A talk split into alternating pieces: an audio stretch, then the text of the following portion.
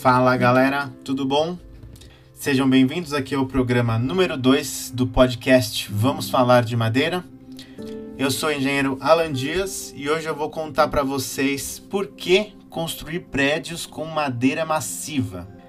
Bom, eu vou contar um pouco da história do que está acontecendo aí no mundo.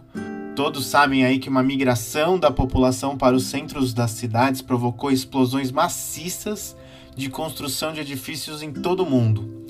Com falta de recursos né, e espaço como consequência da rápida urbanização, novas formas de construção de edifícios sustentáveis devem ser exploradas a partir de agora. Né?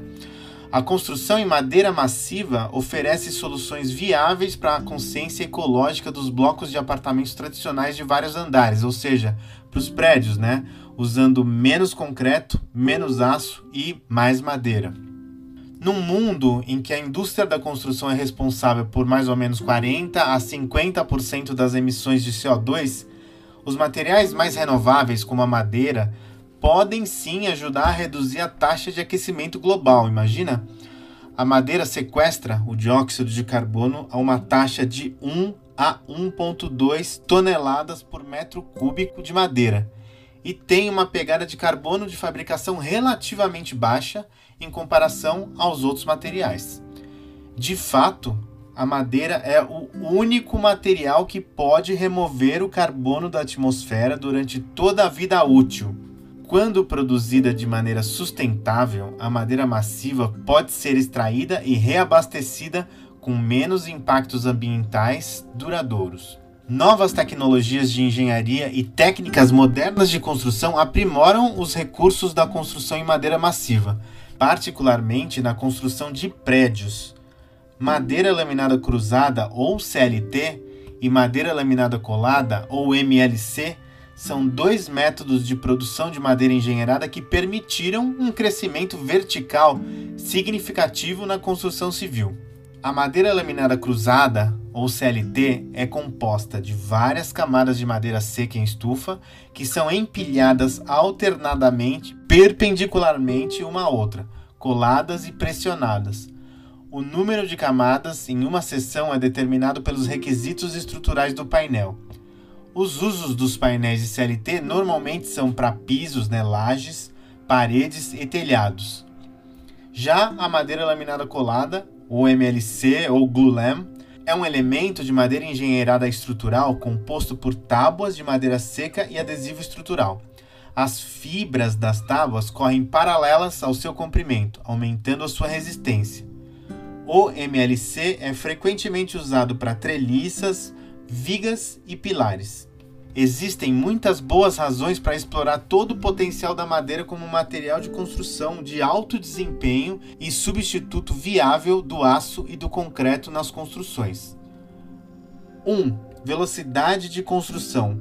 A madeira é fácil de trabalhar, a madeira é fácil de modificar na, na obra, dá para a gente fazer ajustes muito rápidos e produz muito pouco desperdício.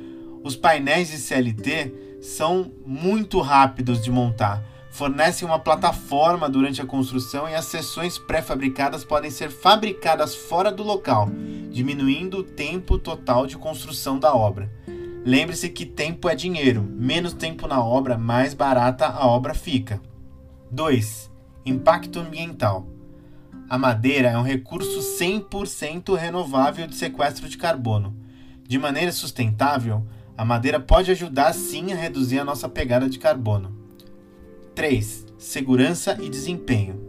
Em caso de incêndio, a capa carbonizada que forma na madeira permite que a estrutura de madeira restante seja isolada do fogo por um tempo, antes da falha estrutural, proporcionando assim aos ocupantes tempo necessário para escapar.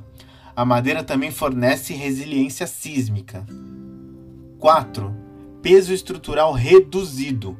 Como a construção em madeira pesa significativamente menos que a construção de concreto ou de aço, a fundação pode ser reduzida em tamanho, economizando tempo e custo da construção, com um benefício adicional de CO2 com menos concreto. 5. Desempenho térmico. As propriedades isolantes naturais da madeira oferecem alto desempenho térmico. Ao adaptar a espessura da madeira, As propriedades térmicas podem ser ajustadas de acordo com o clima local. 6. Benefícios biofílicos. Sabe-se que a exposição a elementos naturais como a madeira tem um impacto positivo no bem-estar humano. O calor e a qualidade da madeira exposta se prestam ao design geral do espaço e economizam em acabamentos adicionais, ou seja, deixa mais barato também, uma vez que a estrutura atua como acabamento. À medida que as tecnologias de construção melhoram e as demandas por construções verdes aumentam, as oportunidades de explorar e ultrapassar os limites da construção em madeira massiva só seguirão exemplo. Mas os prédios de madeira massiva não são 100% em madeira, obviamente, né? Fundações, caixas de escadas e elevadores ainda são feitos em concreto e em aço.